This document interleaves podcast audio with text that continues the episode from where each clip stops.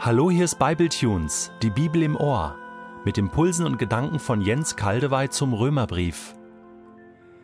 Ich lese in der neuen Genfer Übersetzung Römer 6, die Verse 6 bis 7. Was wir verstehen müssen, ist dies.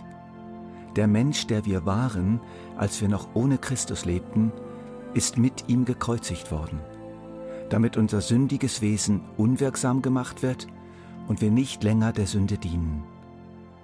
Denn wer gestorben ist, ist vom Herrschaftsanspruch der Sünde befreit.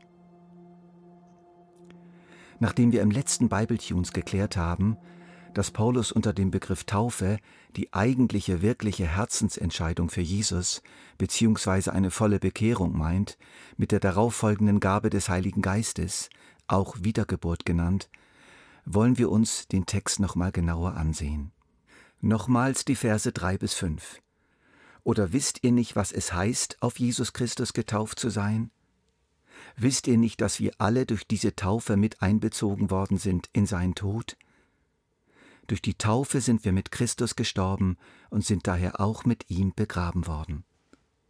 Wörtlich heißt es, oder wisst ihr nicht, dass wir, so viele auf Christus getauft worden sind, auf seinen Tod getauft worden sind? Geheimnisvoll, mit Jesus gestorben, mit ihm begraben. Auf Christus getauft steht hier und auf seinen Tod getauft. Auf. Das ist eigentlich im Griechischen ein Wort aus der Geschäftswelt, das zum Beispiel verwendet werden konnte, wenn man Geld auf ein Bankkonto eines anderen überwies und dann dieses Geld rechtsgültig demjenigen gehörte und er darüber verfügen konnte. In der Taufe, in der Bekehrung überweisen wir sozusagen unser Leben auf das Konto von Jesus, so dass es ihm voll und ganz gehört und nicht mehr uns.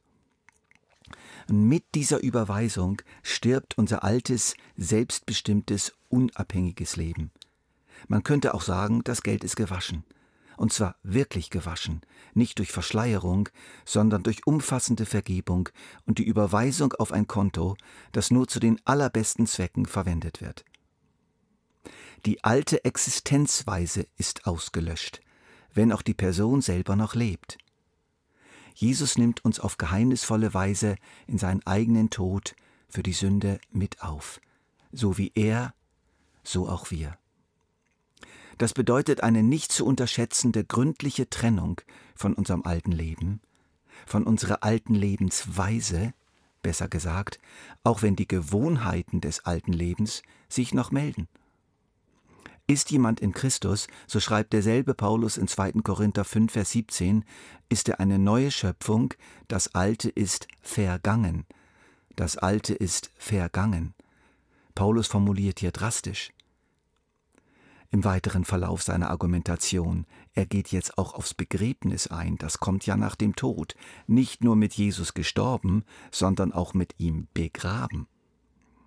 Also, wenn wir jemand ins Grab legen und er dort im Grab verschwindet, gibt es keinen Zweifel mehr, er ist wirklich tot.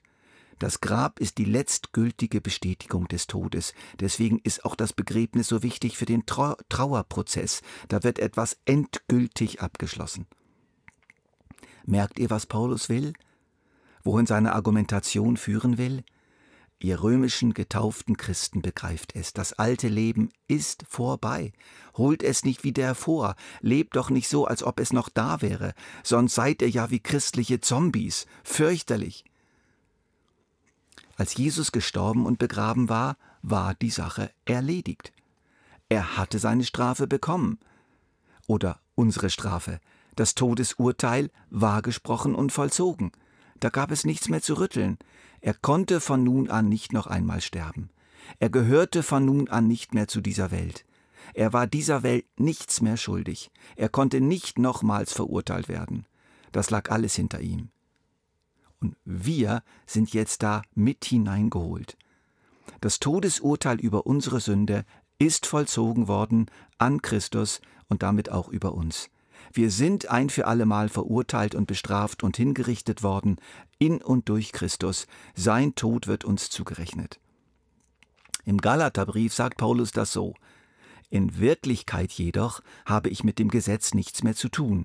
Ich bin durch das Urteil des Gesetzes dem Gesetz gegenüber gestorben, um von jetzt an für Gott zu leben. Ich bin mit Christus gekreuzigt. Nicht mehr ich bin es, der lebt. Nein, Christus lebt in mir. Gestorben, um von jetzt an für Gott zu leben. Ich wiederhole, gestorben, um von jetzt an für Gott zu leben. Es geht also weiter. Wir bleiben nicht im Tod.